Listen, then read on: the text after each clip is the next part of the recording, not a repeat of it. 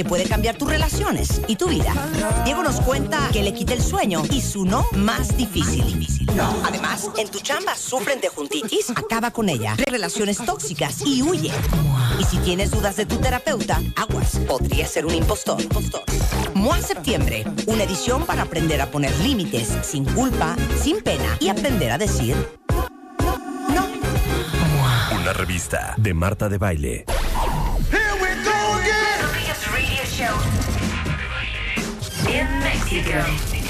Marta de Baile.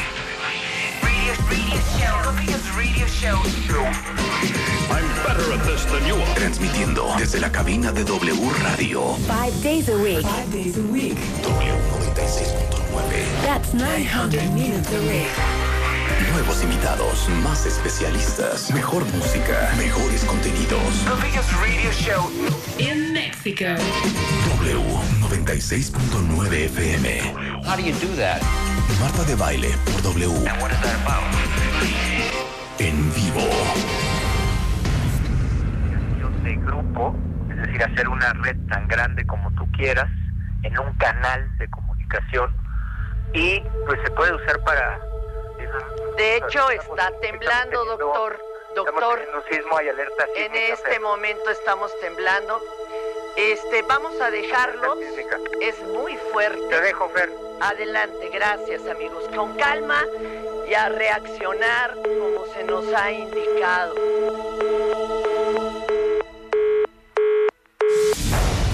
Tenemos en la línea telefónica al jefe de gobierno Miguel Ángel Mancera. Tenemos un ajuste a la baja en en los inmuebles eh, colapsados. Diego Luna, que también anda con un centro de acopio. Diego, ¿cómo estás? Buenos días. Pues este, armamos este, desde hace dos días un centro de acopio en Lago Tanganica 67 en Polanco.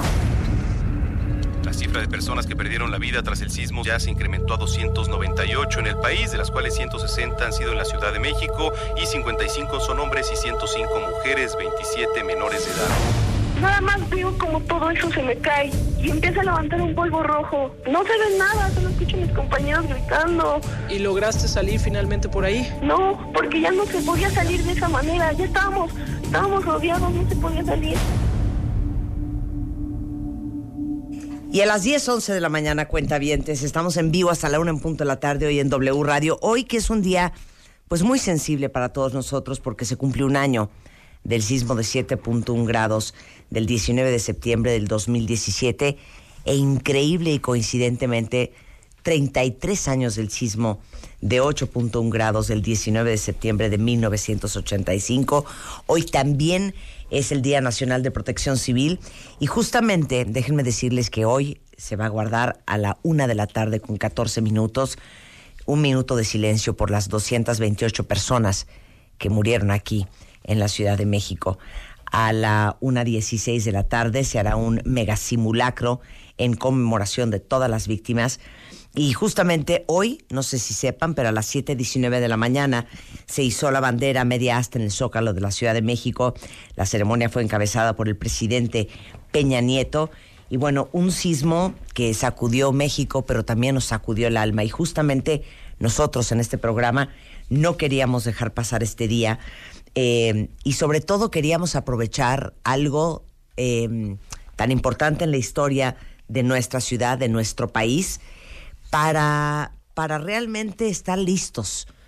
Porque sin duda alguna todos lo sabemos, estamos en una ciudad, estamos en un país altamente sísmico y justamente por eso el día de hoy está con nosotros Ignacio Rodríguez Reina y Alejandra Shanik, miembros de Quinto Elemento Lab, justamente a platicarnos sobre Memorial 19S, un proyecto para homenajear a las personas que murieron durante el sismo, para conocer sus historias, quiénes eran eh, y que sus vidas no queden solo dentro de una estadística como la que acabo de dar yo, ¿no? 228 personas. Muchas gracias, Marta. Bienvenidos a los dos. Gracias, gracias. Y más adelante también saben que vamos a tener, por supuesto, al doctor eh, Carlos Valdés, director general del Centro Nacional de Prevención de Desastres de la CENAPRED, eh, que justamente, que esto fue la cosa más impresionante y bizarra. Sí. Y les cuento esta historia, Ignacio y, y Alejandra, que nos pasó a nosotros Aquí en en, este vivo. programa. Hay que relajarnos un poco también porque la gente y el sentir de la población muy nerviosa y muy estresada. Entonces, Claro. vamos haciéndolo como más Claro, pero, relajado. pero fíjense qué curioso, yo creo que ustedes cuentamente se acuerdan muy bien. Esa mañana abrimos el programa hablando con Carlos. Tuvimos a Carlos en el programa, este, obviamente haciendo alusión a 32 años atrás, en el terremoto de 1985. Y tuvimos a dos topos rescatistas y pasamos de 10 de la mañana a 11 y media, justamente hablando sobre el tema de prevención. Explicó algo Carlos muy puntual, que por lo menos tenemos claro que le salvó la vida a una persona. Sí, Y totalmente. dijo, el topo rescatista dijo, si ustedes no les da tiempo de bajar las escaleras de donde sea que estén, en menos de 15 segundos, no se muevan de donde están. Porque lo primero que se caen son las escaleras. Dos horas después, estaba temblando. Entonces todos nos quedamos así de... Pero la verdad es que hay que aprovechar nuestra historia y como lo decimos siempre en este programa, los momentos duros de la vida para convertirlo en aprendizaje. Totalmente. Los micrófonos son suyos.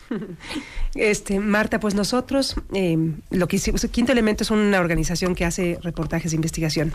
Y estábamos, imaginarás, este, cuando ocurre el sismo, este, pues estamos todos los reporteros en la calle, eh, no nada más documentando y, lo, que ocurre en, esos momentos en la calle, pero también otros preguntándonos, bueno, ¿y qué hay, qué hay para investigar aquí?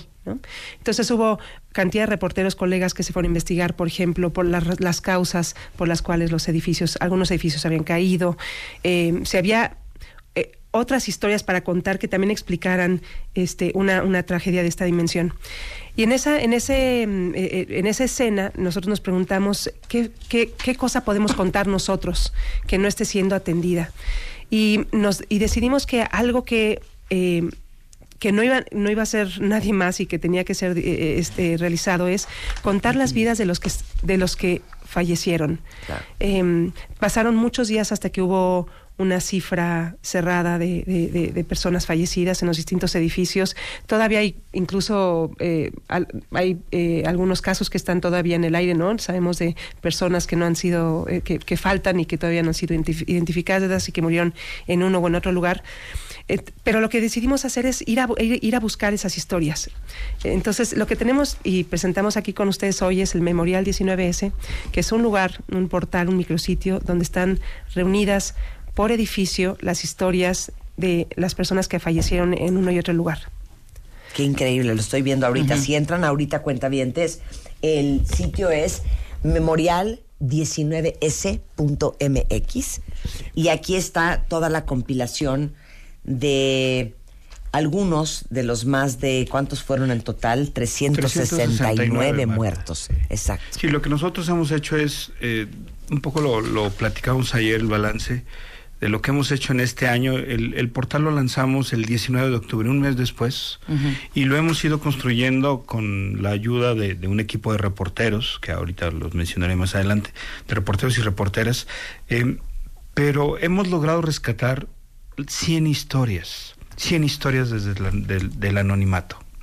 Es decir, lo que normalmente todos conoceríamos como, bueno, murió en 369, un número determinado en tal edificio, otro en tal edificio. Nosotros lo que hicimos, y, y parece que, pues, un poco esa es la intención nuestra, fue no solo darles un cuerpo, ¿no? Un nombre, eh, sino también un rostro. Entonces, por ejemplo, en el memorial, si entran a la página, van a encontrar fotos familiares de cuando estaban en fiestas, de cuando estaban en ceremonias escolares, videos de cumpleaños, eh, van a encontrar, digamos, esos recuerdos que nos ayudan a rescatarlos incluso metafóricamente, porque no solamente es que los hayan rescatado sus cuerpos de los escombros de los edificios donde, donde fallecieron, sino rescatar su vida de modo que, eh, bueno, conozcamos quiénes eran, qué hacían. Todos tenían proyectos, todos tenían planes, todos habían tenido fracasos, todos habían tenido, digamos, una vida.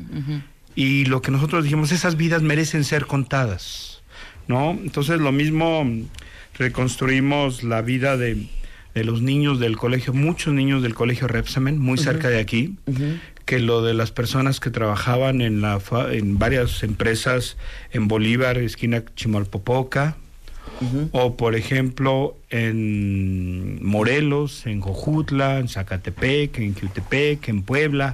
Si lo que hemos buscado es que esta gente rescatarlas a ellas metafóricamente y que no se queden en el olvido. Normalmente los muertos siempre se quedan en el olvido. Claro, claro. Y para el resto del colectivo son un número. Yo sí, y yo creo que es bien importante que como sociedad res- nos rescatemos a nosotros mismos, o sea, no podemos dejar que se mueran. Ya sé que seguramente la vida sigue y nadie dice que se va a detener, pero justamente porque la vida sigue no vamos a poder, eh, yo digo que construir hacia el futuro si no tenemos presente que ahí hubo 269 personas que murieron, 369 personas que murieron. Claro, ¿cómo lo hicieron, eh? Eh, bueno, pues mira, la verdad es que como todos estuvimos muy choqueados, yo estuve en esta zona el día del terremoto. Yo también estuve aquí en la Secretaría de Marina, eh, cuyo edificio quedó dañadísimo y pensé también que no, que no íbamos a sobrevivir como muchos de los habitantes del país. Y nos juntamos y nos dijimos, ¿qué hacemos? Hay gente que ya está investigando corrupción, hay gente que está investigando la negligencia de las autoridades, hay gente que está investigando algunas otras de las causas y eh, incluso, por ejemplo, en el curso de este tiempo, eh, la- las irregularidades en el proceso de reconstrucción que a un año todavía no empieza realmente. Y lo que dijimos, sumemos, aportemos. Nosotros normalmente nos dedicamos a hacer trabajos de periodismo de investigación de otra naturaleza, pero ¿qué más importante que investigar y construir, reconstruir la vida de quienes murieron? Por y supuesto. bueno, justo decidimos empezar a hacerlo. Y lo Y, y hicimos. literal a buscar a la familia, a buscar a los Básicamente amigos. hubo reporteros a cargo de edificios, ¿no? Entonces ahí Daniel Melchor estuvo reporteando, por ejemplo, ha estado reporteando las historias de las víctimas del colegio Repsamen, Guillermo Rivera, los del Álvaro Obregón. Entonces, básicamente, tras muchos meses de, contactos, de tejer redes, de tejer alianzas, hemos logrado, por una parte, la confianza de las personas para querer abrir sus corazones y hablarnos de cosas tan difíciles como la vida de la persona que falleció. Que perdieron. Este, sí, este, entonces van a encontrar una, una construcción hecha así por este, los, digamos, lo dividimos por edificios. Miren, voy a leerles la historia de José Eduardo Huerta Rodríguez, estudiante de primaria. José Eduardo tenía siete años y lee así. José Eduardo cumplió siete años dos días antes del terremoto y su familia le hizo una oferta irrechazable para cualquier niño. Podía pedir el regalo que quisiera sin importar el costo. Pero él no picó el anzuelo. Quería algo sencillo. Solo pidió que su abuela le preparara una de sus comidas favoritas, pescaditos y un pastel. Sin embargo, un día antes, el sábado 16, su madre, Miriam Rodríguez, lo llevó a su lugar favorito, Kitsania. Aquel día José Eduardo le insistió que le tomara fotografías con cachorros, haciendo origami y jugando a ser boticario, la misma profesión de Miriam. Yo le decía, no te preocupes, nos quedamos hasta que te canses. Al salir de la escuela, era común que ambos se dirigieran a la farmacia donde Miriam trabaja. Ahí pasaba las tardes haciendo su tarea o prendía su tablet donde escuchaba el Gangnam Style y comenzaba a bailar. Pero lo combinaba con sus clases de taekwondo y lanzaba la patada. Miriam recuerda que Eduardo era un niño muy social, siempre rodeado de amigos y de su inseparable primo Brandon, a quien consideraba su hermano mayor y con quien solía ir a Kitsania. El colegio Enrique Repsamen también era uno de los lugares preferidos. Le agradaban los colores de la escuela, el ambiente y el tamaño. Nunca había estado en una escuela tan grande, sobre todo le gustaba su clase de inglés, materia en la que se convirtió en uno de los mejores alumnos. Sus padres, Miriam y Eduardo, apreciaban algo particular en él. Ni hacía berrinches, ni era caprichoso, ni pedinche. En cambio, era especialmente cariñoso. Uno de los detalles más frecuentes de Eduardo fue la de escribir cartas de amor a su madre. Cada que podía, tomaba una hoja y le dedicaba cartas cariñosas. Me escribía que me amaba. ¿Cuántas? Muchas. Durante las reuniones familiares lanzaba besos furtivos a sus padres, a su hermana o a sus abuelos, y te decía que te amaba, cuenta Fernanda, para quien ser medios hermanos nunca fue obstáculo alguno, mucho menos para tomarse selfies cada vez que se veían. Fernanda, de 22 años y estudiante de turismo, tiene presente con claridad el día en que su hermano la visitó en su casa en el Estado de México. José Eduardo salió al jardín y tardó unos minutos. Regresó con una flor en la mano y se la entregó. Me tardé en escoger esta flor, pero es la más bonita que encontré y es igual de bonita que tú. Ya no habrá otra ocasión igual. ¿Cómo está? 80. Pues ho- hoy 80 y serán 100 al final de la semana. Sí. Eh, digamos, hemos subido en este momento 80 historias, hemos ya reporteado, hemos platicado con los familiares con un centenar y obviamente pues la idea es que sigamos construyéndolo. eh, que es una construcción colectiva. Es decir, no solamente, eh, porque también convocamos a la gente, y yo creo que aprovechamos ahorita, Marta, el espacio de, de- de aquí de tu programa. Si la gente conoció a alguien que falleció, a alguien querido, a un amigo, Ayúdenos familiar, a primo, contar su historia. Que nos Eso contacten increíble. en nuestras redes sociales, que nos contacten en nuestras redes sociales eh, y que nos digan, yo conocí, que nos ayuden a reconstruir la historia. La verdad es que ha sido un, trabajo arduo que entre otros reporteros también han participado y me parece justo mencionarlos, Andrea Cárdenas, Ruth Muñiz, Estrella Pedrosa. eh, Carmen García Bermejo, Guillermo Rivera y, y Daniel Melchor, porque incluso para ellos ha sido dificilísimo. Sí, por ejemplo, de todos los padres de familia de los niños del Repsamen, que ah, ahí también murieron personas adultas, pero la mayoría fueron, fueron estudiantes, estudiantes de primaria y secundaria, ha sido un proceso dolorosísimo incluso para los reporteros. ¿no? Porque inevitablemente en cada entrevista, en cada contacto que se tiene con los familiares, pues hay mucho dolor, mucho dolor todavía, a pesar de- del tiempo que ha transcurrido, y pues terminan inevitablemente llorando, recordando, y son situaciones de muchísima tristeza y de muchísima pena, que incluso los reporteros, ellos mismos las han resentido. Entonces, eh, pero bueno, eh, creo que lo, lo valioso es que como esta historia que acabas de leer, hay una cantidad enorme. Y nos hemos dado cuenta incluso de otras cosas que, que en apariencia no están tan a la superficie.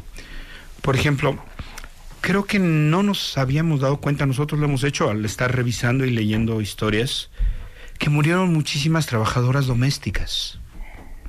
Mira, murió una chica que se dedicaba eh, 16 años a Nayeli, que hacía, trabajaba pues en, en- en los labores en la limpieza de un departamento en la, en la colonia del Valle en Edimburgo.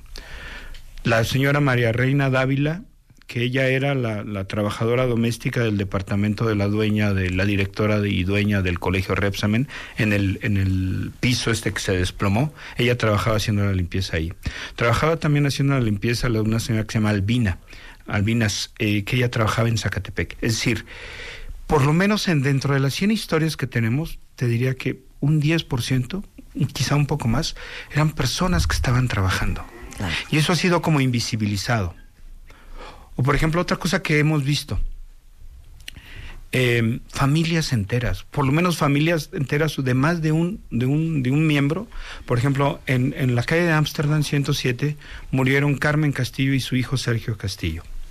En Petén y Zapata, en la colonia Portales, murieron Juan Francisco eh, Lance, Juan Antonio Lance, que era su hijo, y Margarita Roca, que era su esposa. Este, En Jojutla en murieron Jojutla. Consuelo y Amor, abuelita y, y- y- y nieto, Daniel Mateo y su, su tía, la hermana de su mamá. Es decir, tenemos al menos en este, en este centenar una docena de familias, pero golpeadas las que más, ¿no? Con hasta tres personas fallecidas. Otra cosa, murieron muchos jóvenes. Por ejemplo, en el, depart- en, en el despacho de contadores, en el edificio de Álvaro Obregón 286, había un despacho de contadores, ahí murieron 49 personas. Bueno, muchísimos eran jóvenes de 26, 25, 27.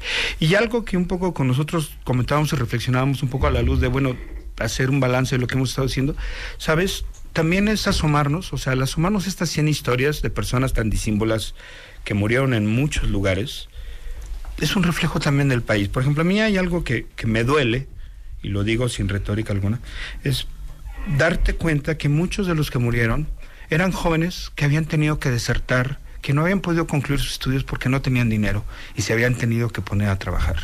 Algunos de ellos, incluso después de haber dejado la escuela, los estudios universitarios, la mayoría llegaba a secundario, a prepa, y de plano, pues la, la necesidad económica, la situación de sus familias, pues lo obligaban a, a abandonar sus deseos de estudiar, de superarse, de construir una licenciatura, una carrera y una profesión. Un gran número abortaba, desertaba de la escuela y te dabas cuenta que también es simplemente en esta muestra de, de personas que fallecieron, ahí hay un problema como país que no hemos resuelto. Somos un país que no les está dando a sus jóvenes la oportunidad de estudiar y muchos de ellos tienen que abortar y dejar. Claro. Entonces, también es una manera ver, de, o sea, este memorial y creo que el rescatar la vida de, de las personas que murieron nos ha ayudado, por lo menos a mí y creo que, que a todo el equipo, a ver al país también con un poquito más de detalle y, y, encontrar en esta rescate de memoria que hemos hecho, pues cosas que como país tenemos pendiente ahí, incluso por ejemplo es que sus jóvenes estudien, ¿no? Claro. Yo creo que ese es el principal derecho de los jóvenes. Claro. Aquí medio, medio Twitter está llorando después de la historia que leímos. Muchos dicen que ayer leyeron ya las 80 historias primeras que están arriba en el sitio. Eh, y nos están escuchando de todas partes del mundo, mexicanos que escuchan el programa en Estados Unidos o en Europa, eh, sumamente conmovidos. Pero regresando del corte vamos a hablar qué tan buena memoria tenemos aquí en México y por qué es importante hacer esto. Eh, hablando con eh, Ignacio Rodríguez y Alejandra Shanik sobre Memorial 19S en W Radio. Marta de Baile por W Radio. Irma había adquirido una extraña pasión desde hace un par de años, coleccionaba ángeles y armó un altar donde colocaba cuidadosamente las figuras que conseguía y comenzó a revisar libros sobre el tema. Quería saber cuál era la historia particular de cada uno de ellos. Su hija Jessica observaba cómo se iba interesando cada vez más en el tema y de hecho se sorprendió cuando su mamá comenzó a leer textos de metafísica. Oriunda de Iztapalapa, Irma vivió con su madre María Luisa y dos hermanos, pero no lo hizo durante muchos años porque ésta la corrió de la casa. Su error, llegar 10 minutos después de la hora a la que le habían dado permiso de regresar. Ya casada, Irma se dedicó a limpiar casas para obtener un ingreso y mantener a sus hijos. Su esposo cambió, la golpeaba. Se separaron cuando su hija cumplió ocho años y fue una vida fea, cuenta apenada. Jessica no puede contener su tristeza. Irma y sus dos hijos se mudaron a la colonia obrera hace 15 años, en Lorenzo Boturini 76, a tres cuadras de Bolívar 168. Irma vivió el resto de sus días ahí. Mi mamá fue lo mejor de mi vida, buscaba que estuviéramos bien, me decía que me superara, que no me dejara de nadie. Jessica se detiene. No puede reprimir el llanto. Decía que tu trabajo te representaba. Siempre atenta a encontrar un mejor empleo, Irma hizo caso en marzo de este año a un tip de una vecina. Solicitaban personal en el primer piso de Bolívar 168, en la empresa Línea Moda Joven. Lo logró. La contrataron como ayudante de habilitación, donde le correspondía hacer pedidos y contar etiquetas y ganchos. La empresa enviaba a maquilar el producto y ya lo recibía empaquetado. Irma estaba feliz. En dos meses logró que la ascendieran al puesto de encargada del área de habilitación. Su tocaya Irma Chávez, una secretaria en el mismo piso, se convirtió en una de, sus más fieles aliadas, ayudó a que la promovieran y desde entonces reforzaron su simpatía y su amistad. La vida transcurrió con normalidad en los últimos meses. Se despertaba a las 7 de la mañana, se arreglaba y llegaba a su trabajo a las 8 en punto. A las 6 de la tarde concluía la jornada y regresaba a casa. A veces, muy de vez en cuando, salía a bailar con sus amigas a un restaurante en la calle de Mesones. Era un pequeño gusto que se daba, pero siempre fue una mujer tranquila. Irma jamás volvió a buscar pareja. ¿Para qué quería un hombre controlador que le prohibiera hacer cosas? No tenía ninguna necesidad. Jessica, su hija, le dice, le hubiera gustado estudiar para contadora, conocer Francia, pero el sueldo pues no le alcanzaba. Por eso le pedía a su nieta que estudiara para que cuando creciera, y aunque Irma ya fuera viejita, la llevara a conocer la ciudad de sus sueños, París. Aspiraba a comprar una pequeña casa y por lo pronto ahorraba todo lo que podía porque quería festejar con una pomposa fiesta el cumpleaños número 15 de su nieta.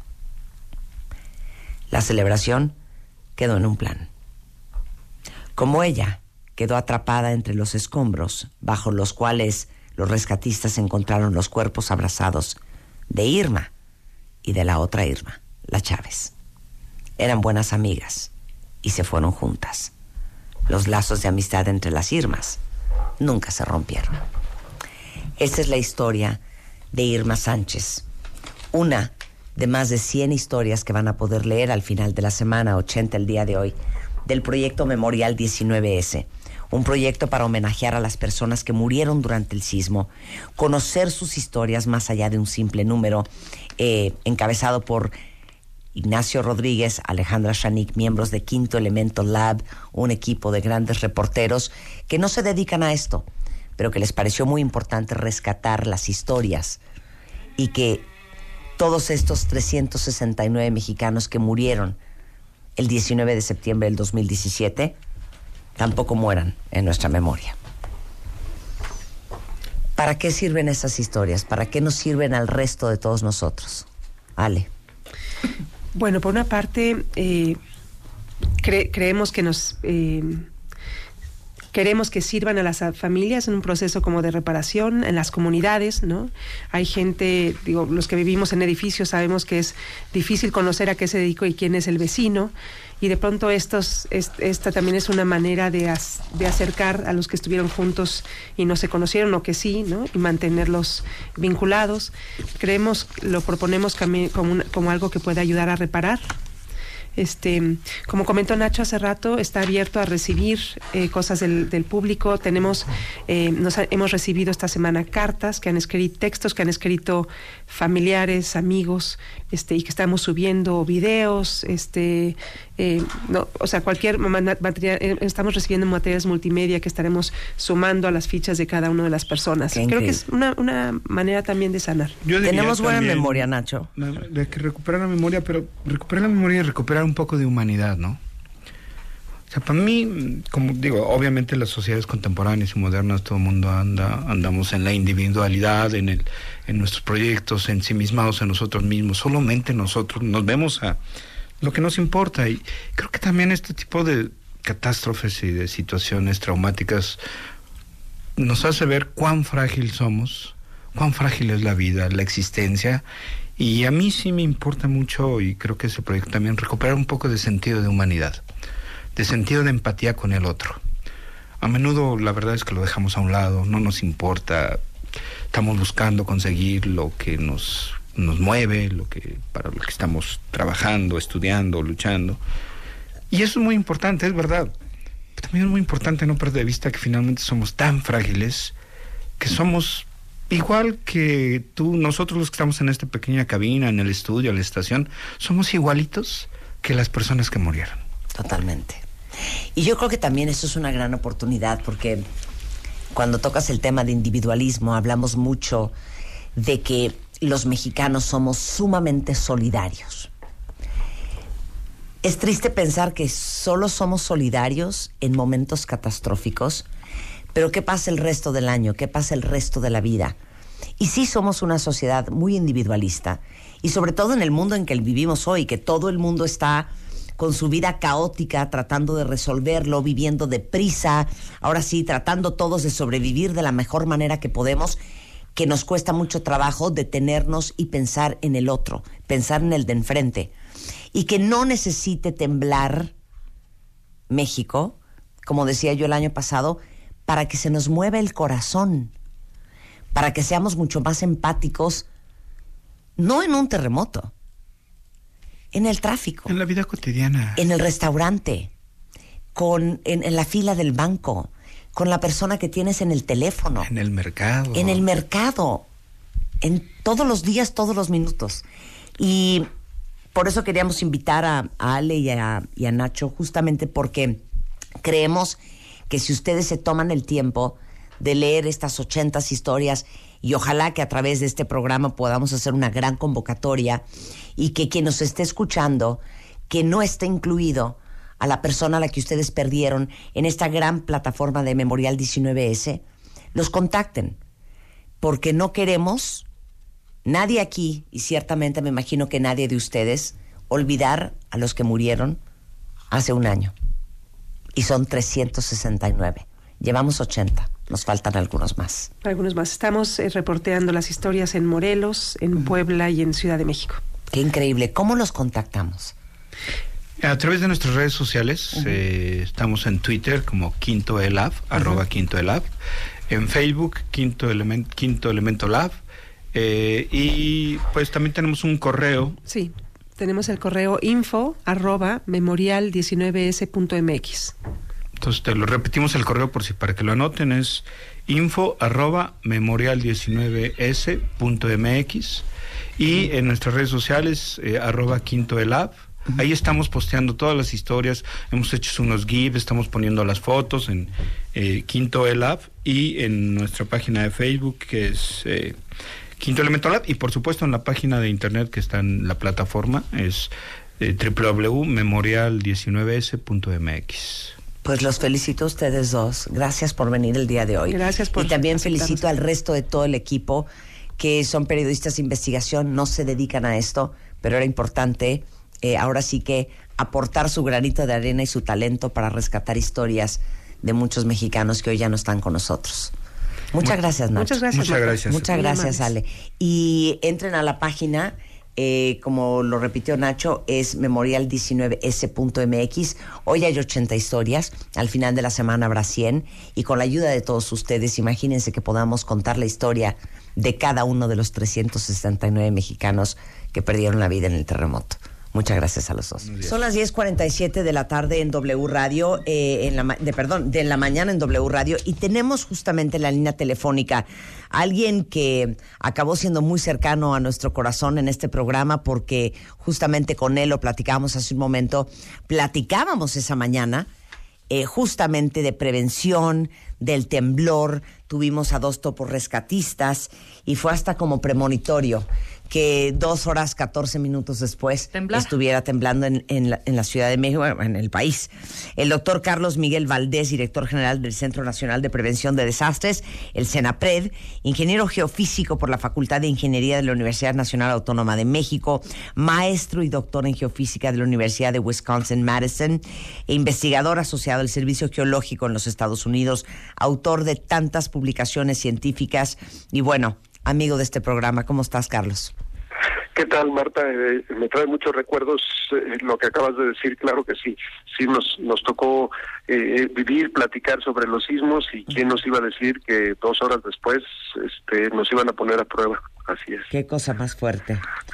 ¿Qué estamos haciendo mal ante un sismo todavía, Carlos? ¿Qué todavía te preocupa? Porque al final, eh, nosotros en este programa siempre pensamos que no importa que pierdas todo, siempre y cuando no pierdas la lección.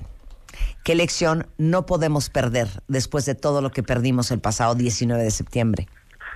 Sí, creo que los sismos del año pasado nos pusieron a prueba de una manera diferente.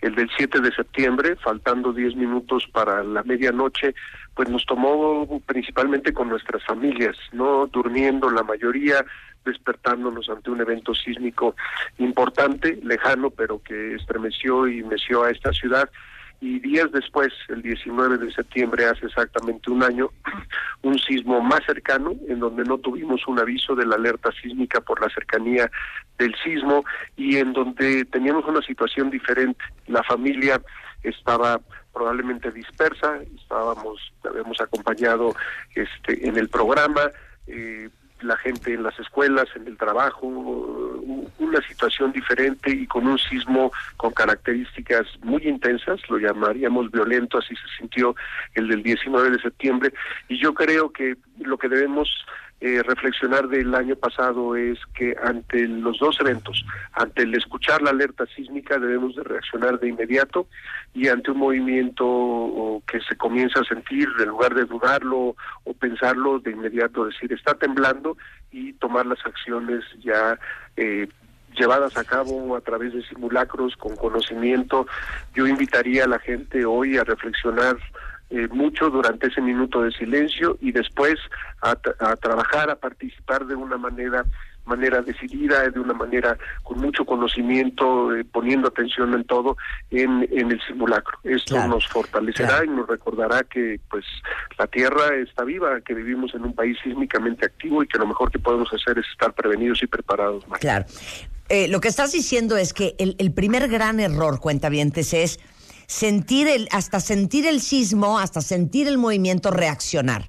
Eh, y ya lo que nos explicabas aquella vez, depende de dónde ocurra, de dónde sea el epicentro, es el tiempo que va a tardar en sentirse en la Ciudad de México. Por ejemplo, si viene de Guerrero, cuánto tarda, si viene de Oaxaca, cuánto tarda, si viene de Chiapas, cuánto tarda.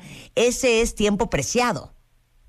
Es, es correcto, el diseño de la alerta sísmica inicialmente fue para la costa de Guerrero, a 300 kilómetros de distancia. Sabemos que las ondas sísmicas, las importantes, las superficiales, viajan alrededor de 3 kilómetros por segundo, es una barbaridad de, velocidad y tardan 100 segundos en llegar a la Ciudad de México. Eh, a estos 100 segundos se le restan, nos hablan de 50 segundos porque hay que detectarlo en varios sensores, hay que hacer un proceso muy rápido para la estimación de la magnitud y difundir la alerta. Pero a medida que el sismo está más cercano, como finalmente ocurrió el 19 de septiembre del año pasado, este tiempo se va reduciendo en el tiempo de viaje y, y lo que se mantiene constante es el tiempo que tienen que tener los los, los sensores para detectarlo, el tiempo para calcular la magnitud y el tiempo para difundir la información. Claro, ahora, el, el año pasado no sonó. Entonces, ¿qué, ¿qué, digamos, que adecuaciones se le han hecho a la alarma sísmica para que eso no vuelva a pasar? Sí, es, es complicado porque para estos sismos cercanos, los que están en la parte norte de Oaxaca, sur de Puebla, en donde quedó el, el sismo del año pasado, y por su profundidad es muy difícil anticiparlos. Eh, La, la alerta, el mejor funcionamiento es mientras más lejos esté, y en este caso eh, tendríamos que colocar sensores sísmicos a profundidades de 60 kilómetros, lo cual ¿Cuánta lana necesitas, Carlos? ¿Cuánta lana necesitas? ¿A quién mando a, pegar esos sensores? Así es. Es, es, es muy difícil. El pozo más profundo hecho por, por el ser humano en, en este planeta lo han hecho los rusos y estaba cerca de 12 kilómetros de profundidad. Tecnológicamente es muy complicado, es muy difícil y entonces, pues, Marta, apostarle más a la, a la parte preventiva.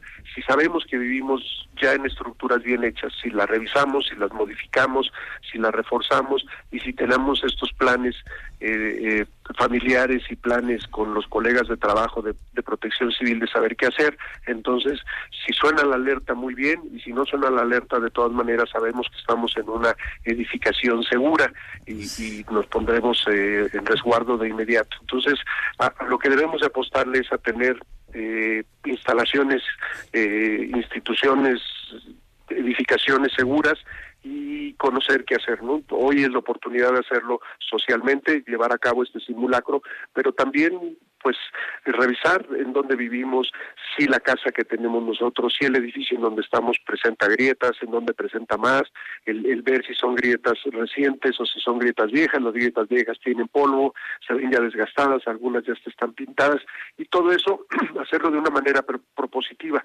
Si en un lugar de nuestra casa observamos que hay mayor número de grietas, y pueden ser grietas inclusive del tamaño de, o del grosor de un cabello, pues eh, nos están indicando que esa es una parte más vulnerable de, nuestro, de nuestra estructura y asesorarnos con un ingeniero, con un arquitecto y preguntar qué deberíamos hacer. Creo que hay la concepción no adecuada de que reforzar una casa costaría lo mismo que hacer la casa. Y la respuesta es no, no necesariamente, no todas las técnicas son tan costosas y como lo hacemos con el médico, si no nos parece una opinión, preguntemos varias más y llevemos a cabo un reforzamiento si es necesario y llevemos a cabo simulacros, por supuesto el del día de hoy, pero también hagamos hagamos más. Regresando del corte, Carlos, ¿nos puedes explicar qué más estamos haciendo mal? Porque quiero hablar desde el salir corriendo del piso 20 a la planta baja, este, evacuar cuando está el, el, el, el, terremoto, este, los pesos estructurales y qué hemos aprendido de cuáles son las zonas seguras en un lugar. porque en el caso específico de Enrique Repsamen, que ahorita vamos a comentarlo después del corte, justamente donde era el punto de reunión o la ruta de evacuación, eso se cayó. Muchos de los niños murieron en la famosa escalera de la cual hablamos justamente esa mañana antes de que temblara el, el septiembre pasado. Entonces, ¿me das el corte comercial y regresamos contigo? Claro que sí. Muchas gracias, Carlos. Hacemos una pausa y regresando, el doctor Carlos Miguel Valdés, director general del Centro Nacional de Prevención de Desastres, en W Radio. Marta de baile por W Radio. 11.07 de la mañana en W Radio. Hoy, hoy, cuentavientes, creo que todos, todos están conscientes que cumplimos un año del terremoto de 7.1 grados del 19 de septiembre del 2017 a la 1.14. Justamente hoy va a haber un minuto de silencio en memoria a todas las víctimas de ese terremoto y increíblemente 33 años del sismo de 8 punto grados del 19 de septiembre del 85. Y como nosotros somos fans en este programa de siempre pensar que hay que aprender de las grandes lecciones de la vida, no queremos eh, que pase desapercibido. Y como vivimos en un país en donde las probabilidades de que volvamos a tener un temblor, un terremoto son altísimas, pues estar todos listos y por eso tenemos en el teléfono justamente a Carlos Miguel Valdés, eh, que es eh, doctor en geofísica, director general del Centro Nacional de Prevención de Desastres, la CENAPRED. Eh, las cosas que hicimos mal, que no deberíamos de seguir haciendo. La segunda de la cual íbamos a hablar, Carlos, es salir corriendo del piso 20 a la planta baja. Creo que parte de lo que nos, nos traumatizó a todos es saber que muchos de esos niños del salón de segundo de primaria del colegio Enrique Repsamen murieron justamente en las escaleras. Es, es correcto. Una de las cosas que debemos de hacer al llevar a cabo simulacros es irnos dando cuenta de los tiempos y los lugares más seguros en donde debemos estar.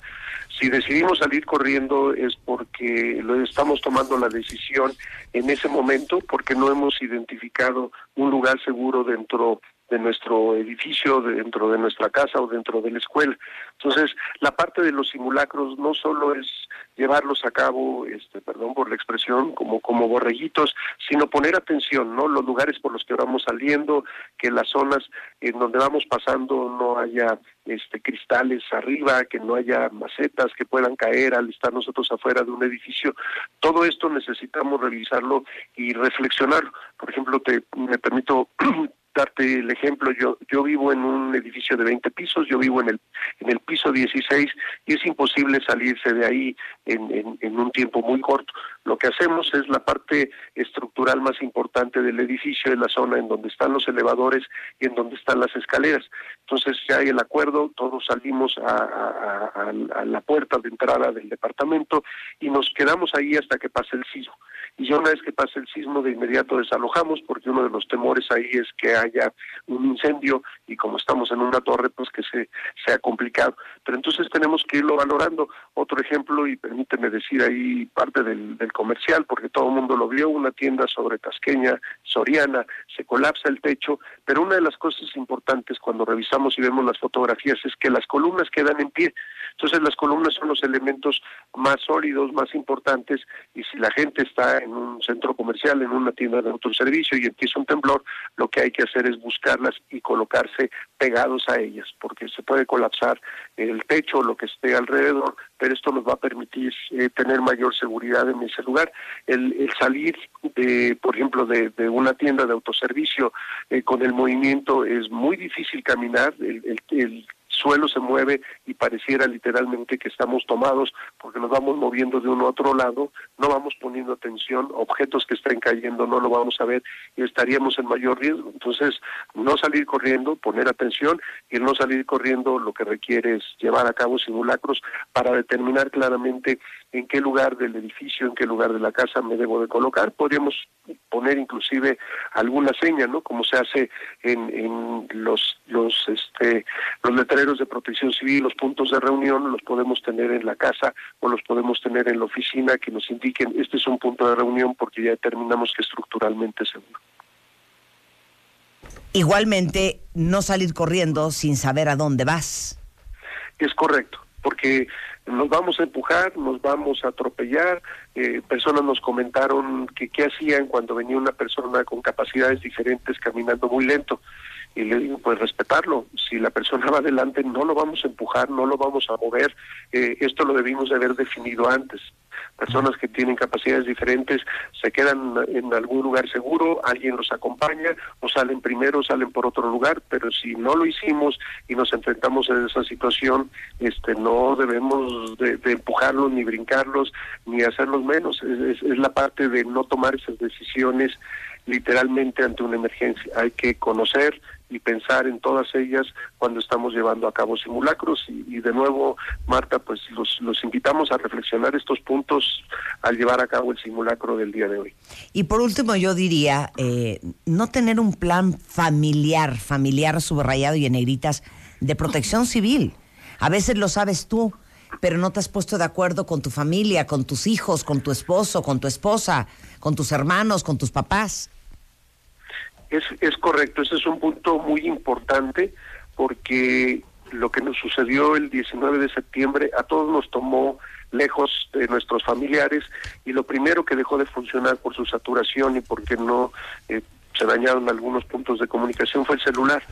Pero si ya tenemos pensado, definido cuál es el punto de reunión, ya sea el lugar de, de trabajo de alguno de los padres o la escuela de los hijos, y considerar además que tendríamos que irnos a ese lugar probablemente caminando, si tenemos la fortuna de tener una bicicleta en bicicleta, porque lo que vivimos es también que se fue toda la energía eléctrica, no había semáforos, en esta ciudad el tráfico se volvió todavía mucho más caótico, pero si ya sabemos que tardaríamos dos horas en llegar al lugar, el punto de reunión que ya definimos, tenemos la tranquilidad de que eso se había acordado. Es por eso importante el sentar, hablarnos con, con los hijos, si estos son pequeños, eh, si tenemos adultos mayores que están, por ejemplo, en las casas, decirle, se quedan tranquilos aquí, no salgan, siempre y cuando la, la, la estructura esté segura, por supuesto, y, y, y que ese sea el punto de reunión. Pero hay que hablarlo, hay que comentarlo, hay que discutirlo, hay que ver cuáles son las ventajas y las desventajas, y esto nos va a hacer sentir mejor, nos va a quitar un poco el temor ante eh, un evento sísmico, porque ya tenemos cubiertos muchos puntos. Muchísimas gracias, Carlos. Con mucho gusto, es, es un placer saludarte. Muchas gracias. El doctor Carlos Miguel Valdés, director general del el CENAPRED, que es el Centro Nacional de Prevención de Desastres. Hoy, 19 de septiembre, a un año de el segundo temblor, el mismo día en México. Y acuérdense que justamente hoy, a la una de la tarde con 14 minutos, va a haber un minuto de silencio. Eh, y después, eh, justamente a la una de la tarde eh, con 16 minutos, se va a hacer un mega simulacro en conmemoración de todas las víctimas. Eh, 11.15 de la mañana en W Radio. I have. Marta de baile en W. Solution 96.9. Bueno, cambiando de tema radicalmente, ahora sí que inhalen, exhalen, inhalen, exhalen. Está con nosotros Vanessa Serrano, eh, que nos viene a presentar su nuevo libro, ¿Quién quieres ser? Tú. Me gusta, ¿quién quieres ser tú? Eh, bueno, ella escribió los libros Tu obra maestra, Cocina Meditativa, es fundadora de Dasami, que es una empresa de alimentos sin gluten y sin azúcar. ¿Qué nos trajiste de regalo que tenemos hambre? Panqués, galletas y muchas otras cosas. ¿Dónde más, están? Marta. ¿Dónde están las galletas? ¿Dónde están los panqués? ¡Qué bárbara, Vanessa! recetas, ¡Qué Marta. vergüenza que vino con las manos vacías! No, ¿cómo mar- Mira, nos vacías? hubiera caído... muchos Trajo, libros, te Marta. trajo la herramienta para que hagas tus postres Exacto. saludables. y Yo muchas- tenía hambre. y muchas recetas, Marta. Oye, qué increíbles los libros. Sí. A ver, de esto no habíamos hablado, ¿verdad? No, ¿Postres Marta. saludables? ¿Qué es eso? Postres saludables de la cocina meditativa, Ajá. que bueno, todas estas herramientas y todas estas prácticas vienen en el nuevo libro, Ajá. que se llama ¿Quién quiere ser tú? que está basado en un curso eh, que también ya llevamos 15 generaciones, eh, que también se llama ¿Quién quiere ser tú, Marta? Oye, a ver, entonces, no solamente es el libro, sino también es un curso. Pero a ver, hablemos primero sobre el libro. Así es, Todo el mundo quiere ser su esencia perfecta. así es. Lo que pasa es que fuimos creciendo y todo se fue desvirtuando y todo se fue descomponiendo y todo se destruyó. Y entonces acabas siendo una persona que en realidad no tendrías por qué ser. Cierto. ¿Por qué? Porque pues vienes con mucha información, ¿no? Mucha información de tu cultura, de tu religión, pues a través de este deber ser. Y es precisamente el ego que muchas veces nos desvía de nuestras necesidades espirituales, de este ser de luz que somos, donde existe esta paz, donde realmente hay armonía. Y, y entonces, eh, pues prácticamente existen muchas herramientas que nos ayudan a silenciar la, la voz del ego, que es el ruido de la mente, para realmente conectar con la voz de la intuición, que esta voz de la intuición es la que proviene muy de fondo de nosotros y que realmente tiene esta sabiduría y esta guía de hacia dónde debemos de dirigir la trayectoria de nuestra vida, pero sobre todo de cómo queremos sentirnos. Es Claro. un tema energético. Claro. O sea, en el curso hablamos mucho de cómo elevar tu frecuencia vibratoria.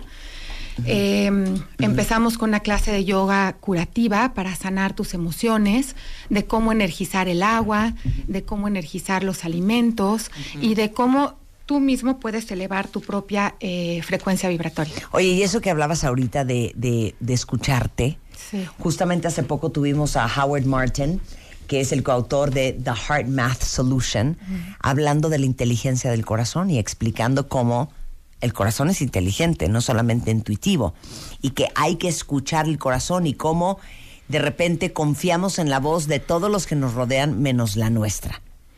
Así es, la verdad es que es esta energía, esta inteligencia eh, universal que está dentro de nosotros, que a través de, de- de nuestra alma viene esta inteligencia que va más allá de todo el razonamiento y Claro, todo lo que podamos claro, aprender claro. en el mundo. Y pues realmente todos estamos acostumbrados que, a través de las eh, a través de las apariencias es como a veces tomamos decisiones, ¿no? De lo que precisamente me acabas de decir, de lo que nos dicen, de lo que escuchamos, de lo que vemos, pero muchas veces es necesario cerrar tus ojos, apagar el ruido de tu mente, dejar de moverte, ¿no? Para empezar a escucharte. Y esto sí existe, yo sé que está muy trillado y que la gente habla mucho de ello, pero es real. O sea, para mí la salud va más allá de de, de verte bien, de sentirte bien. Tiene que ver con encontrar un estado de paz que puedas disfrutar el momento presente. Claro. ¿no? Y de esto se trata el curso, de esto se trata el libro. Eh, el, el libro tiene códigos QR donde te enseño a hacer una práctica de yoga sanadora, o sea, que, que es curativa, para realmente eliminar toda esta cantidad de emociones, pero sobre todo de apagar el ruido de tu mente y entrar en este alineamiento. Y de verdad que cuando entras en este alineamiento tu vida te cambia. Muchas veces eh, ese alineamiento no te dura todo el día porque precisamente todos vivimos retos, adversidades, cosas que, que pues no nos gustan, pero precisamente ahí viene la batalla emocional, cómo la enfrentamos. ¿no? Hoy en día todo el mundo te dice cómo cuidarte, hay mucha conciencia de qué comer, la mayoría de gente hace ejercicio, pero ¿quién te enseña a combatir esta batalla emocional? Claro. ¿Cómo manejas tu mente? ¿Cómo manejas tus emociones? Claro, apagar el chango. El chango de la mente y el chango del corazón. Oye, entonces, esto es lo que se va a aprender. El libro, el libro se llama ¿Quién quieres ser tú? Renueva tu ser y transforma tu vida. De Ness, De que es, es, Marta. eh, el otro nombre por el cual se te conoce muy bien. Sí. Oye, y dime otra cosa. El curso es el 23 de septiembre. Sí, ya estamos. De ir quienes iríamos, de aprender qué vamos a aprender. Pues la verdad es que ya estamos a, a- a muy pocos días del curso. Marta, estamos muy contentos porque ha tenido muchísimo éxito. Es la quinceava generación. Ya estamos casi todo lleno, pero pues la verdad, este. Estamos muy agradecidos de estar aquí. Entonces, para tu audiencia el día de hoy, quien quiera inscribirse al curso, tiene un 50% de descuento. Ah, muchas gracias. Y este, y bueno, pues, ¿qué vamos a aprender? Es de 9 de la mañana a seis y media de la tarde. Y todas las herramientas que te enseño en el libro, perdón, en el curso, eh, ya están también en el libro, lo cual, pues, para mí es una tranquilidad enorme que tú puedas darle continuidad a tu proceso de cambio. Entonces, hay yoga curativa, los principios básicos de la meditación, cómo energizar el agua, tus alimentos, cómo elevar tu propia energía y este y cómo lograrlo, ¿no? Que es este el final del curso. Entonces, desde las 9 de la mañana a las seis y media de la tarde, intensivo, otra, hora tras hora, meditación, yoga, terapia de grupo. Pues la verdad, terapia de grupo no tanto, este es mucho un, un trabajo individual, Sí. ¿no? Lo, es en el Westing Santa Fe. Eh, iniciamos a las 9 de la mañana con un alineamiento energético. Te enseño cómo alinear tu energía, cuestión de cinco minutos para esos días que, pues no sé, te puedas sentir enojado, irritable, deprimido, cómo realmente visualizarte y empezar a elevar esta frecuencia energética. La clase de yoga dura 40 minutos, lo puede tomar cualquier persona, incluso si no has tomado yoga, no te preocupes. Tenemos gente de 70 años, este, gente que nunca ha hecho deporte y es una clase básica realmente para sanar, para curar. Después tenemos una meditación. A las 11 de la mañana tienes un refrigerio delicioso con toda la cocina este, nutritiva. Y posteriormente ya viene la parte de filosofía del libro de quién eres, quién quieres ser tú y las técnicas de cómo lograrlo. También una comida muy rica. No, yo digo terapia grupal, porque aquí como damos terapia grupal Ah, todo el día, ah, no, ok. porque estamos todos juntos. Claro, claro. Ahora sí que tratando de aprender y mejorar. Grupal y cada quien Bueno, su- 50% de descuento para el el cuentaviente consentido. Este, entonces, a ver, ¿dónde adquirimos los boletos, Vanessa? Mira, pueden llamar al 55 41 88 76 47. A ver, o va bien- otra vez, postea. Ah, ya, ya posteamos toda la información. A Ajá. ver, repite. 50, al teléfono 55 41 88 76 47 o bien en las redes Sertu, sertu con z punto mx, ahí también te puedes suscribir. Sertu.mx, sépanse que es el día 23 de septiembre. ¿Qué día es? Es este domingo Este de domingo. 9 Ah, a perfecto. 6 y media de la tarde en el Hotel Westing.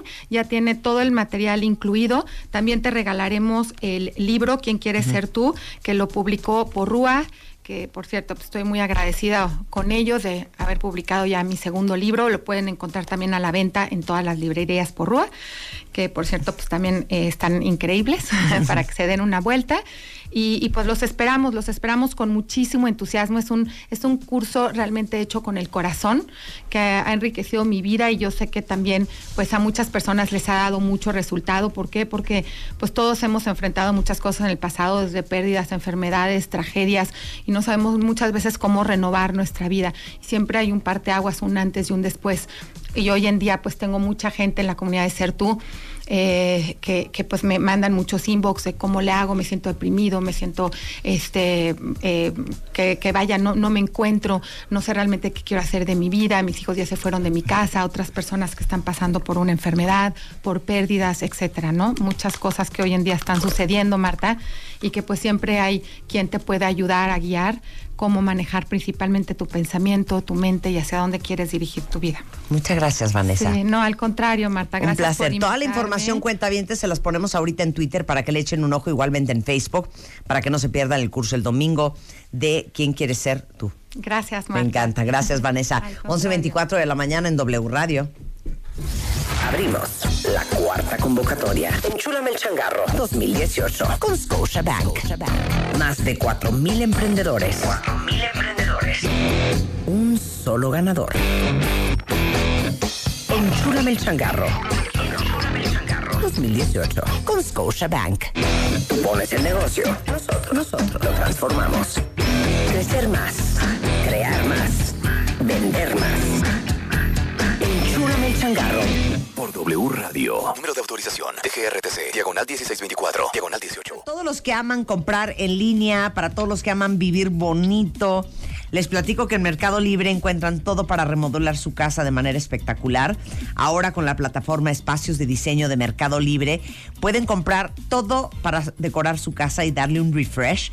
Ya sea que estén pensando en cambiar un sofá, estén buscando una nueva lámpara o quieren remodelar de piso a techo su cuarto, si entran a mercadolibre.com.mx le dan clic en espacios de diseño de Mercado Libre y van a encontrar las últimas tendencias en decoración, muy buenas propuestas de diseñadores emergentes mexicanos y lo mejor de todo desde tu casa. Olvídense de salir tienda por tienda buscando la lámpara, se acabó. mercadolibre.com.mx. El otro día estaba yo con Julio Chico ayudándole, porque ya cambió de roommate, entonces el roommate se va a llevar un chorro de cosas, entonces me dijo, ayúdame. Entonces entramos a Mercado Libre, se los juro, no me tardé más de media hora en armarle el departamento a Julio. Ah, qué delicia. Toda Ah, la ¿escogieron? oficina estaba De ya, güey. ¿Y por qué te lo está haciendo a ti, güey? O sea, estaban con unas intrigas y unos celos. Yo también Como quiero. hermanos rivales. Como hermanos rivales celosos. Le compré el tapete para su sala. Ajá. Espectacular. Es más, no les voy a decir nada porque vamos a hacerlo con eso. Ah, maravilloso. Un puff en el suelo. El trinchador del comedor. Dos lámparas altas. Dos cuadros. Eh, le compra una coffee table para el centro de cristal. Todo lo, lo encontré en Mercado Libre, ¿eh? Este. varias cosas, ¿eh? Y varia marca. Como, como 15 cosas diferentes. Súper buenos precios. O sea, ahora sí que para ustedes que son millennials, con su presupuesto contado, Jefa, yo también necesito muebles. muy Ah, pues accesibles. Te lo juro que te lo hago, ¿eh? Sí. Nada más, lo un- el único pendiente era un cuadro que va arriba del sofá, porque le dije, ¿cuánto tiene tu muro de alto? ¿Cuánto mide de largo ese sofá? ¿Y cuánto mide de alto? Ah, no sé. Digo. ¿cómo no sabes? Uno Vamos tiene que saberse las medidas de su casa. Por lo menos cuánto mide el techo. Claro. Para ver si el cuadro, el cuadro cabe entre el techo y el sofá. Todo eso sucedió la semana pasada en mi oficina. Todo eso en mercadolibre.com.mx, espacios de diseño de Mercado Libre. No es una tienda, son todas, todas las tiendas. Y aparte, gran patrocinador del Extreme Makeover Home Edition 2018. Claro que sí, como que no. ¿Cómo estás, querido? Muy bien. Ay, no puedo. O sea, es que siempre que vienes ¿Qué me contrarías. A decir que de qué viene a hablar don Vidal Schmil. Temazo. Él es pedagogo, especialista en desarrollo humano, autor del libro Disciplina Inteligente, que ya es un bestseller, ha vendido más de medio millón de copias, si no es que más. Berrinches, su manejo eficaz, otro cuadernillo buenísimo. El próximo es este. Y el próximo es este, sí está cañón. ¿Qué tal esto? A ver cómo le suena. Hijo, qué bárbara, mamá. O sea, perdón, a mi edad, a mí no me dejaba salir. DVD. Dos minutos después. ¿Neta se lo vas a comprar? No lo puedo creer. A mí nunca, cuando yo tenía su edad, me compraste cosas de ese precio. Tal cual. Ya A me los- toca algo al nuevo. Día, al, al día Ya siguiente. me toca algo nuevo. Te digo ¿no? una cosa, Todo lo me impresiona, de Mi mamá. hermano mayor. ¿No lo hubiera hecho yo porque me hubieras puesto una gritiza? Claro, pero como se trata de ella, No, pero como es tu consentido, o sea, rivalidad y celos entre hermanos, qué tan infernal está este tema. Tal cual. Y el origen es el deseo de poseer en exclusiva a tus padres. ¿Por qué? Porque de ahí viene autoconcepto, seguridad, absolutamente todo. Entonces yo quiero en exclusiva ese amor. E inevitablemente va a haber pleitos e inevitablemente va a haber rivalidad. Todo depende del buen manejo o mal manejo que hagamos, que eso aumente o se reduzca. ¿eh? O sea, otra vez es culpa de los papás. Bueno, los papás influimos muchísimo en distintos... La, la regamos terriblemente. Pero dime una cosa, a ver, tú tienes hermanas, eh, ¿sí participas? pues ya dije. Lo Yo de la tengo mi hermana Eugenia, que somos las más pegadas, porque Ajá. mi hermana la mayor a mí me lleva seis y a Eugenia le, lleva die- le lleva diez. Pero entre Eugenia y yo son cuatro años. Nunca hemos sido co- competitivas una con la otra. Ni yo. Nunca. ¿Cuántos hermanos son? Cinco. Ok. Ustedes son dos. Mis hijas son dos. A ver, Pero a ver, ¿puedo hacer un cuestionario? Sí. Al respecto. pero es para Justamente. todos. Sí, sí, sí. Ok, va. Venga. Cuestionario para todos los papás. Va. A ver si la rivalidad entre nuestros hijos es culpa nuestra. A ver. Examen. Primero. ¡Sorpresa! Examen. Sorpresa. Examen. Sorpresa. Examen. Sorpresa. Examen. Sorpresa.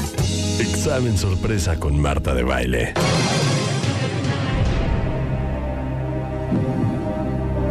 Primera pregunta. ¿Cuántos hermanos fueron en tu casa? Ya. ¿Tú cinco? cinco? Yo cinco, tú dos. Ok, Ok. por favor vayan respondiendo. Ok. ¿Qué número de hijo fuiste? Ahí está. la Yo soy el penúltimo. Ok. La penúltima. Ok. Ok. ¿Había un o una favorita? 100%. Ok. ¿Quién y por qué crees que lo era? Porque es un lambiscón. Ok, y si no eras tú, si no eras tú el favorito, la favorita, Ajá. ¿qué sentías hacia él o ella? A mí me valía. Ok. ¿Qué papel jugabas tú en la familia? Como hija, como hijo. Pues era como de las chiquitas. A ver, es que no sé cómo contestar eso. Es Sí, el de la beca, o sea, chiquita, el de la- Yo está al revés mío que tú. Por ejemplo, tú ahorita ¿tú? dijiste. Yo era de las chiquitas, de yo- las pegadas a mi mamá. Yo la grande. La grande, la mayor. Cero pegada. Ok. Era mi Yo hermana, pegada a mi chiquita. mamá. Traigo, des- traigo adicionalmente un- un- unos comentarios sobre el orden de nacimiento y la psicología de las personas en función de ese orden. ¿eh? Ese papel que jugabas en la familia, la chiquita, la grande, la responsable, etcétera, El la desmadre, yo estudiosa, el desmadre, yo era el desmadre. ¿Lo sigues jugando? No, de hecho, ya se- eso ya se revirtió, ¿eh? Ajá. Ya no. Ok. ¿Y en tu caso? La grande consentida.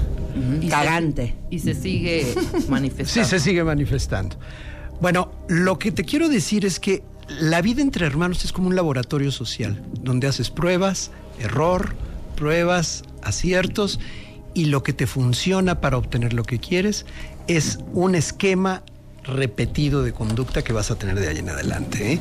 Y hay adultos que siguen en la batalla con sus hermanos, patológicamente hablando. Hay un especialista apellidado Ginot que dijo, la rivalidad entre hermanos afecta la vida de los niños más de lo que la mayoría de los padres comprende.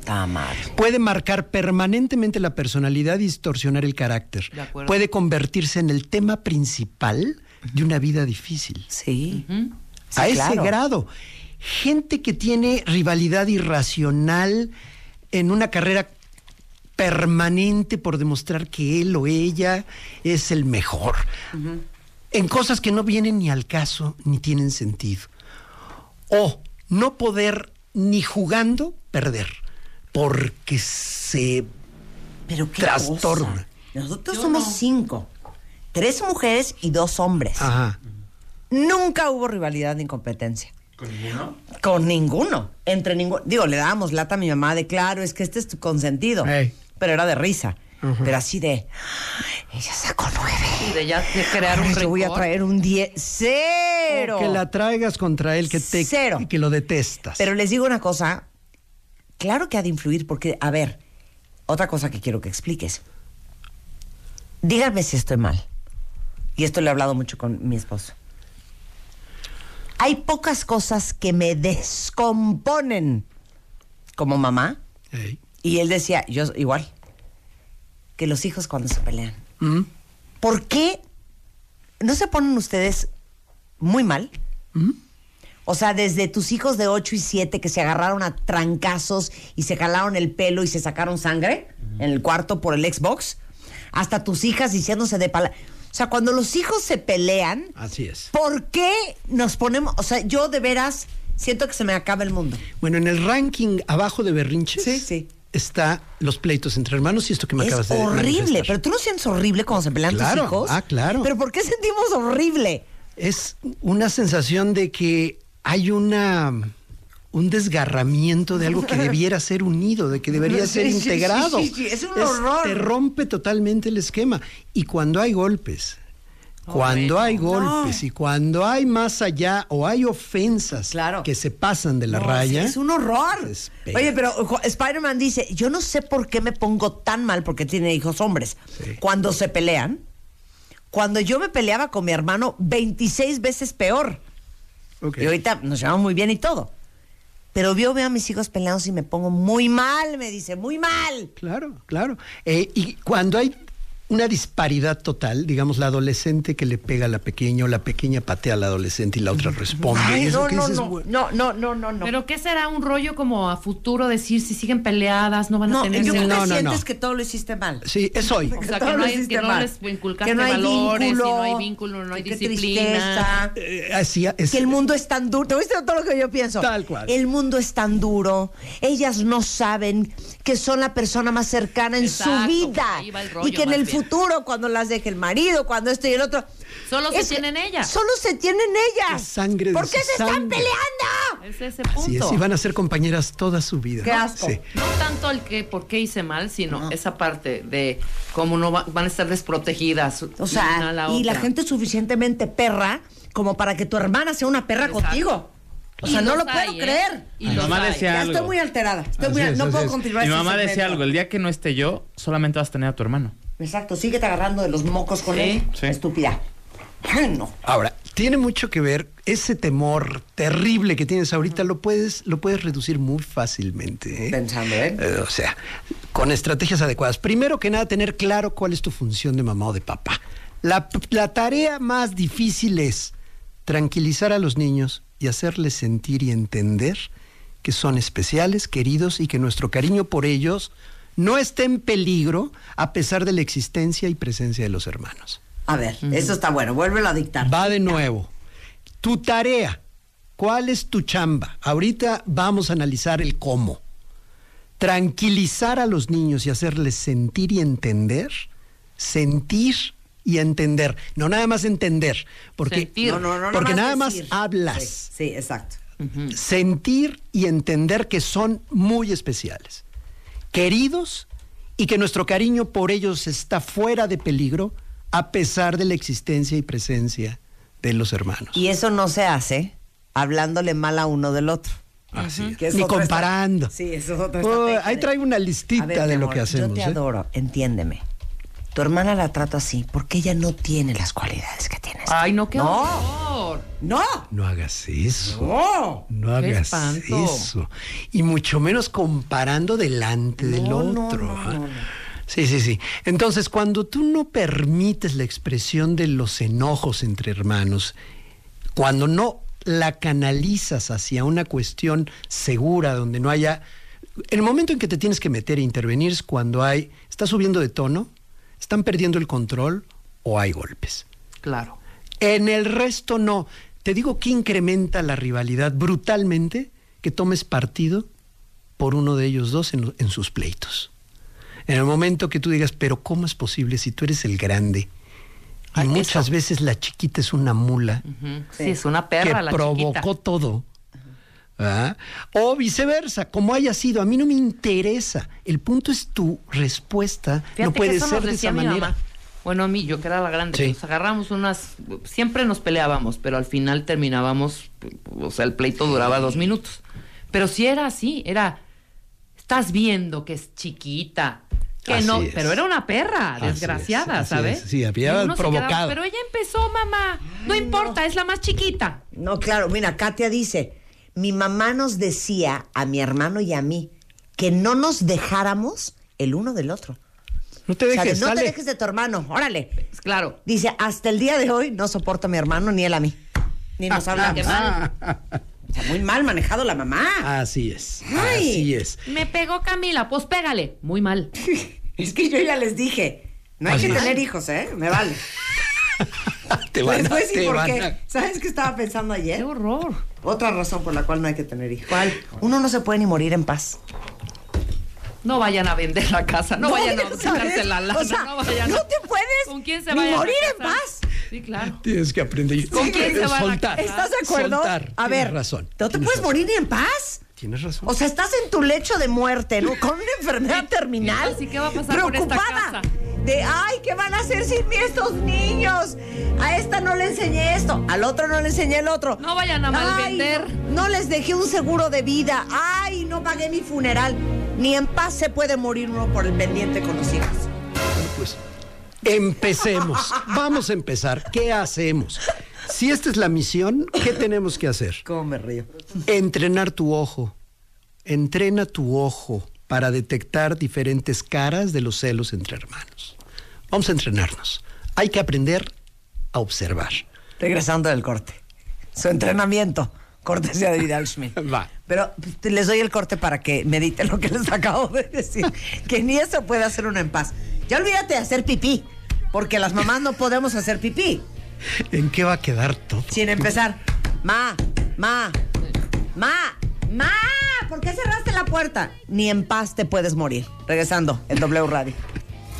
Abrimos la cuarta convocatoria. Enchúlame el changarro 2018 con Scotiabank. Más de 4.000 emprendedores. 4.000 emprendedores. Un solo ganador. Enchúlame el changarro. 2018 con Scotiabank. Tú pones el negocio. Nosotros, nosotros lo transformamos. Crecer más. Crear más. Vender más. Enchúlame el changarro.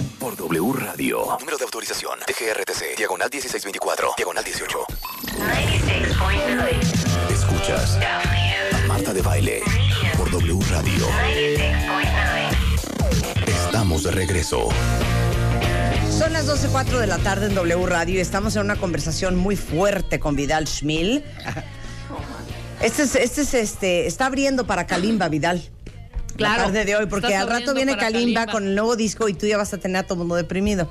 Estamos hablando de la rivalidad y los con celos. esperanzas. Claro, y los celos entre hermanos y por qué nos descompone tanto a los papás.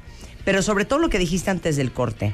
¿Cómo entrenas tu ojo para detectar las caras de los celos? Bueno, primero, si uno de tus hijos siempre debe de ganar, pero ya es obsesivo, ahí hay algo que tal vez no estás detectando desde antes. Otra, falta de participación en juegos. ¿Ves que tu hijo está apático, actitud triste fuera de lugar? Cuidado. Otra, el cuidado ansioso de alguno de tus hijos. Caricias excesivas, besos exagerados, encimoso, encimoso contigo, encimoso con el bebé recién nacido o con sus papás. Ahí hay. Ojo. Ojo. Otra, codicia implacable. ¿Qué es esto? No le comparte ni una sonrisa, ya no digamos juguetes.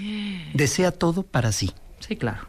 Es más, ponen la televisión y se pone frente a la tele para que el otro no la vea. ¿eh? Ahí bueno, sí. cuando hay pleitos sí te pones en No, ese no, plan. no, estoy hablando- todo el tiempo. La mayor parte No. del tiempo. Qué feo. Ataques de tos, dolores de estómago y salpullidos constantes, somatizaciones para ser atendido, Claro. enfermedades de repente para quedarse atendido por mamá en exclusiva. Y destructividad, rompe cosas en lugar de expresar sus sentimientos de otra forma. Avienta, patea, rompe lo del otro, rompe lo propio. Si tú entrenas tu ojo, por favor, no lo pases por alto. ¿Qué, qué puedes hacer? ¿Qué vas a hacer si tú... ¿De qué manera te puedes equivocar más? ¿De qué manera aumentarás la rivalidad? Te voy a dar así como la lista de lo que aumenta la rivalidad. Primera, si intentas darles lo mismo a todos, vas a aumentar la rivalidad. Ok. Curiosamente, o aparentemente de forma contradictoria a lo que se cree, de que no hay que tener más ventajas para uno que para otro. Cuando tú tratas de darles exactamente lo mismo a todos, entre ellos se van a convertir en policías vigilantes de que de a de veras se apareja la cosa. Sí, exacto. Tú no debes de darle parejo, debes de darle de acuerdo a la necesidad específica que cada uno tiene. Eso decía mi mamá. Si voy a ir a comprar zapatos para Marcela, es porque Marcela no tiene zapatos, no tengo que comprarle zapatos a todos. ¿Por qué? Porque los demás no lo requieren. Sí. y si una tiene quiere agua, me paro y le doy agua y ofrezco a los demás, pero no le voy a comprar agua a todos. Le tengo que comprar solamente a los que tienen sed. Sí. Suena elemental, tonto, Igual en los bobo. cumpleaños, ¿no? Igual. O sea, perdón, el cumpleaños es de la mayor, la chiquita ahorita no tiene su regalo no nada. tiene nada, efectivamente. No trae, y no trae nada. Eres una perra. Aumentarás la rivalidad si les pones etiquetas. El que es el inteligente, el que es medio eh, torpe, el que es más lento. Ay, mijito, saliste a tu tío. Eh, no etiquetes. Porque de esa manera el niño se encasilla y no le estás dando la posibilidad de modificar su comportamiento. Otra, vas a aumentar la rivalidad si muestras preferencia o desprecio debido al sexo de uno de tus hijos. Ok. No, pues, ¿de qué hablas? Desear que hubiera tenido, ay, es que yo siempre Quise un hombre. Quise un hombre, Quise- pura Quise un varoncito, pero bueno, mijita. Y ahí te va una No disque importa. broma, una disque broma que me parece de tan de mal gusto. Puro artículo para caballero. Ay, son, objetivizas a la mujer. Es la cosa más despreciable dicha por un papá.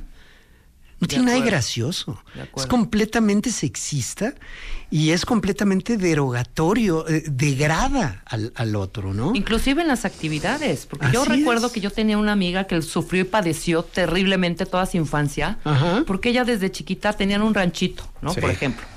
Y a las seis de la mañana que ya veía que sus hermanitos estaban poniendo los jeans y el sombrero, ella ya estaba perfectamente lista en la puerta, eran tres, dos hombres y ella.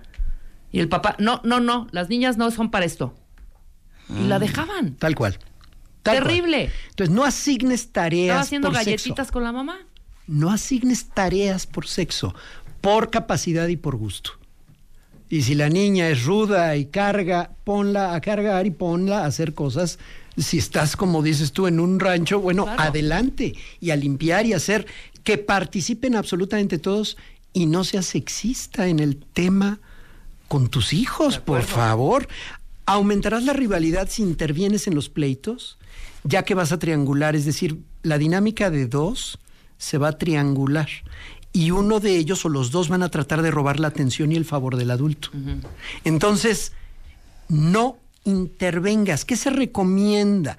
Interven cuando están perdiendo el control emocional o cuando haya golpes o empujones, contacto físico o insultos fuera de tono. Si no, deja que ellos lo arreglen. Ponga, ah, o sea, a ver, ¿cuándo van a aprender a negociar? El, el- el hermano, entre otras funciones, la hermana, entre otras funciones. Es tu primer jefe. no, no, no. Es con quien negocias y aprendes a negociar justamente. y si te trae como jefe, claro. pues es donde tú debes de decir, espérame tantito, estamos en condición de igualdad.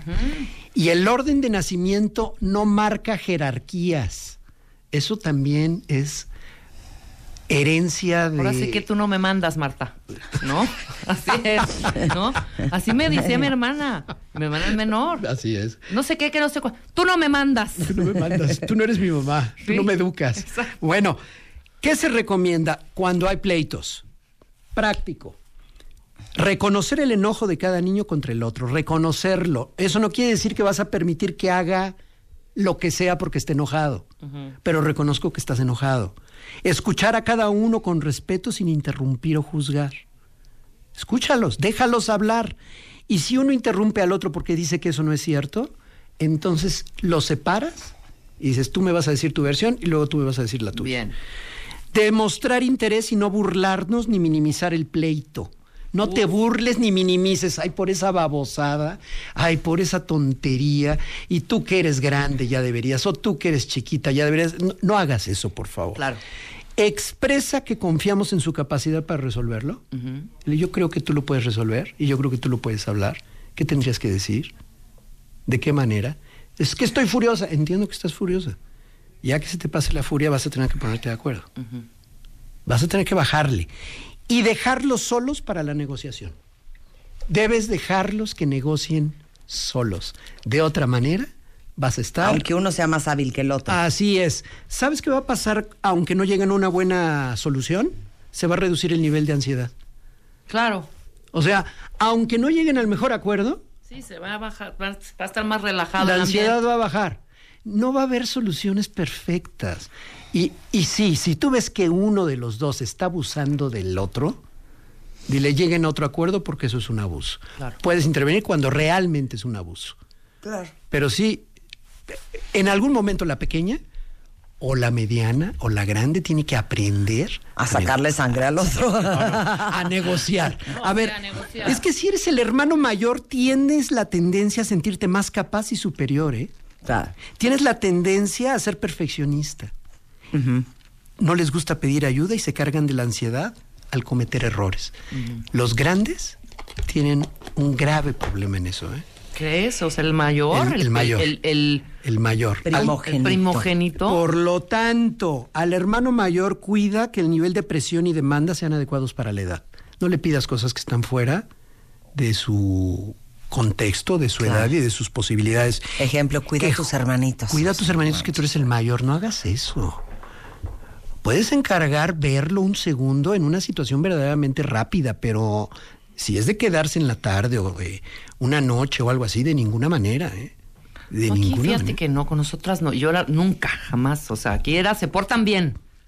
Porque si era No, bueno, terrible. pero ¿cuántas Cualquier cosa mamás- que signifique Claro, eso. ¿Cuántas mamás en México trabajan Sí, dejan a que sus no hijos, tienen otra claro. opción más que pedirle al hermano mayor que cuide a los chicos? No los conviertas en pequeños adultos. De verdad, la red familiar busca tías, amigos, Vecinas, vecinas, sí, de sí, confianza que te puedan apoyar. Terrible. La niña puede apoyar, pero no lo conviertas en un pequeño adulto. Y sobre todo, si es tu primer hijo o hijo único, observa a otros niños de su edad. Bien. Para que tengas un referente de qué se espera de un niño a esa edad y no lo estés convirtiendo, insisto, en un sustituto de esposo. Totalmente. En un sustituto de, de adulto. Claro. Por Bien. favor, que juegue con niños de su edad. El niño de en medio tiende a sentirse transparente, ¿eh? Tiende Yo era invisible. a estar perdido en el montón, son cautelosos y evitan tomar decisiones. Se vuelven vulnerables al rechazo. Buscan identidad fuerte. ¿Sabes dónde sobresalen? Fuera de la familia. Se vuelven durísimos. Mm. Si hubieras escuchado afuera. mi conferencia del jueves, te hubieras flipado. Me hubiera encantado. Porque hablé de mi propia invisibilidad. Mira. Y yo creo que por eso me dedico a lo que me dedico. Y tienes esa fuerza, esa capacidad de identidad fuera del- de ese contexto. Y aquí estoy. Pero es fuera de ese contexto. En posiciones de poder se les dificulta delegar. Y acaban muchas veces haciendo y corrigiendo el trabajo de todos. Ese es el perfil del de medio. Del de en medio. ¿Qué hacer como mamá? Resaltar características especiales, alentarlos a tomar decisiones y a que enfrenten sus consecuencias y demostrarles nuestro orgullo por sus logros y metas. No creer que ese tipo de situaciones de, de aparente inseguridad son por problemas de personalidad. Pero y tus finalmente, hijas llevan un muy, buen, muy buena... Sí, se agarran, ¿eh? Sí, obvio, todos Sí, los hermanos nos agarramos en Sí, algún sí, sí. momento, pero Sí, llevan buena sí, sí, sí. comunicación. Y los